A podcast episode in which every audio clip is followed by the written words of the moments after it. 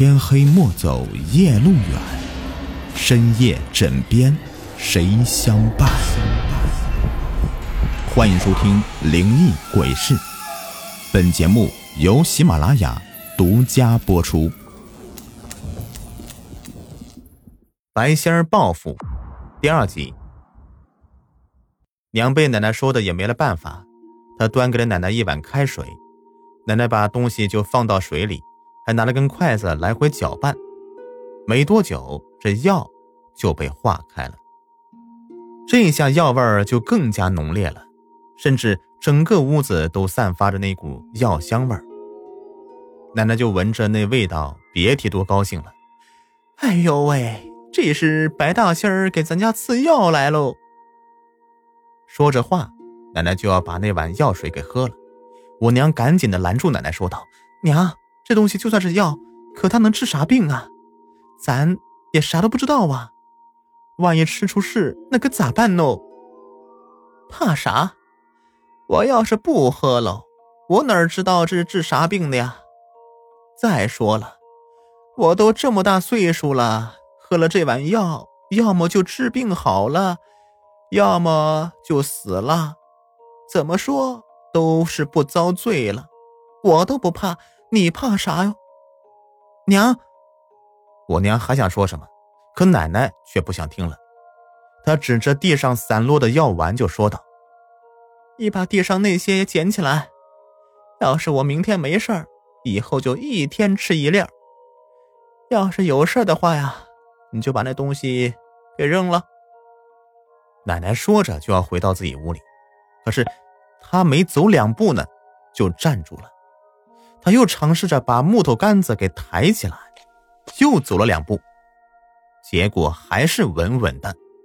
这下把我娘吓坏了，她赶紧去扶住奶奶，说道：“娘，你可小心点千万别摔着。”那个时候呢，我也哭够了，就一蹦一跳的跑到奶奶面前，看见奶奶特别开心的说道：“哎，你先别扶着我，让我再走两步试试。”奶奶提着木棍子就又走了几步，我娘害怕奶奶摔倒，就一直跟在她后面。可是啊，几步过去，我娘就激动的哭了：“娘，娘，您的腿，您的腿好了，这是好了吗？”“哎呦，是啊，是啊，我好了，我好了，我终于能走了。”奶奶高兴的都快哭了，她又走了几步。还转个身来让我看看，说道：“哎呦呦，多亏我的大孙子哦，要不是你呀，奶奶就没机会能走道了。”我娘看见奶奶能走了，她高兴的抱着我转了三圈，就说道：“好儿子，你太棒了，你说吧，要点什么，娘什么都给你买。”“嗯，娘，我还想让二叔给我买个皮球，那个皮球让刺猬扎破了。”想到那个被扎坏的皮球，我还是心疼，还想要买一个一模一样的。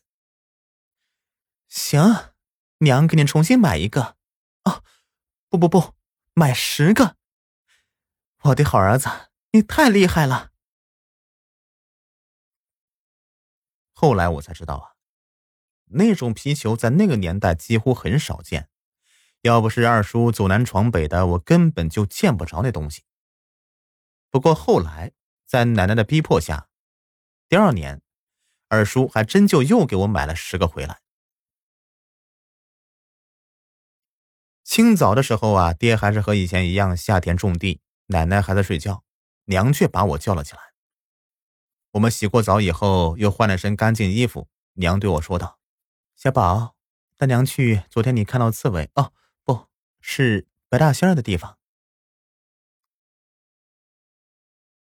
我们路上买了一大堆的香烛纸钱，等到了昨天那个洞口的时候，我们还看到那个破碎的皮球。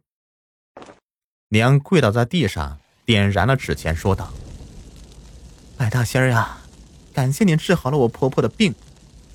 这些钱呢，都是我们的一点心意，您先收着。”刺猬又伸出个脑袋，他很享受的闻了闻香，这才说道。这件事儿你们不能告诉任何人，不然的话，你家和我都会有麻烦的。你记住了吗？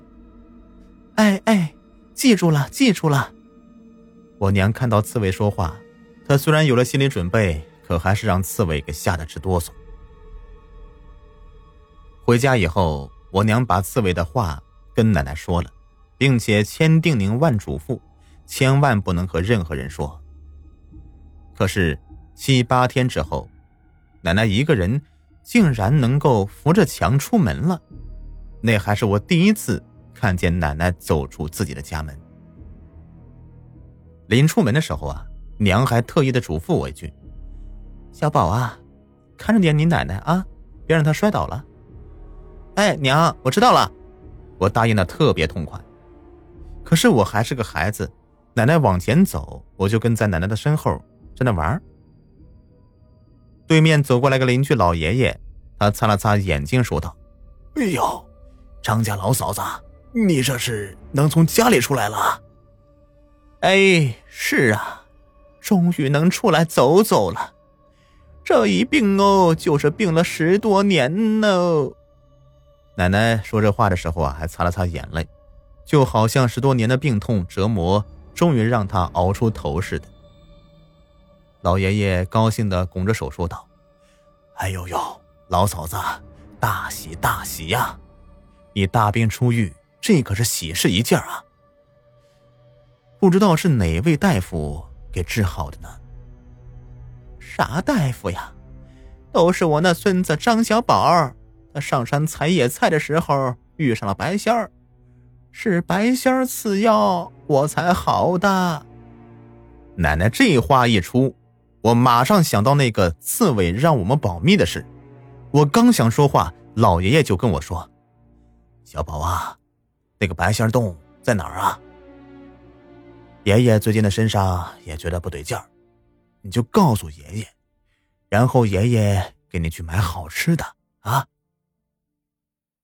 这种事现在听起来很荒诞，但那个时候呢，人们普遍民智未开，相信一些牛鬼蛇神的东西也不是不可能的。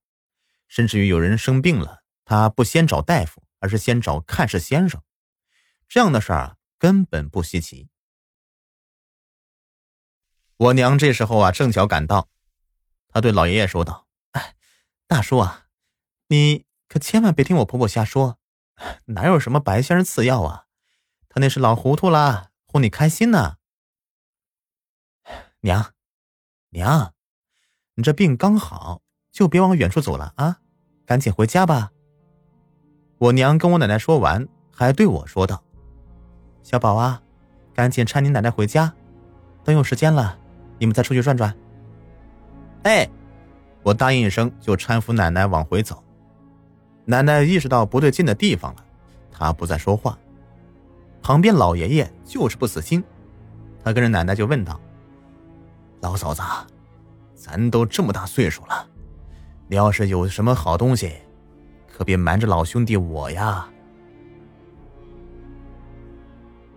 我们回到家以后，那个老爷爷就隔三差五的往我家来，苦苦哀求：“哎呦，老嫂子，你就跟我说句实话吧。”咱们都是有今天没明天的，谁不想多活两天啊？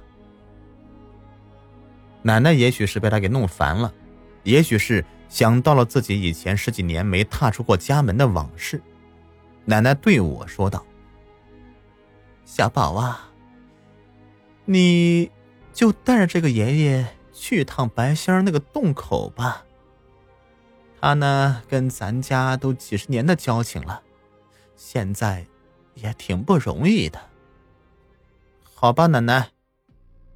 就这样，我做了一件这辈子最错的一个决定，那就是带着那个老头找到了白仙的洞口。朋友们，本集已播完，下集更加精彩。喜欢本节目，别忘了点击订阅、关注，还有五星好评，走一走啊！感谢你们。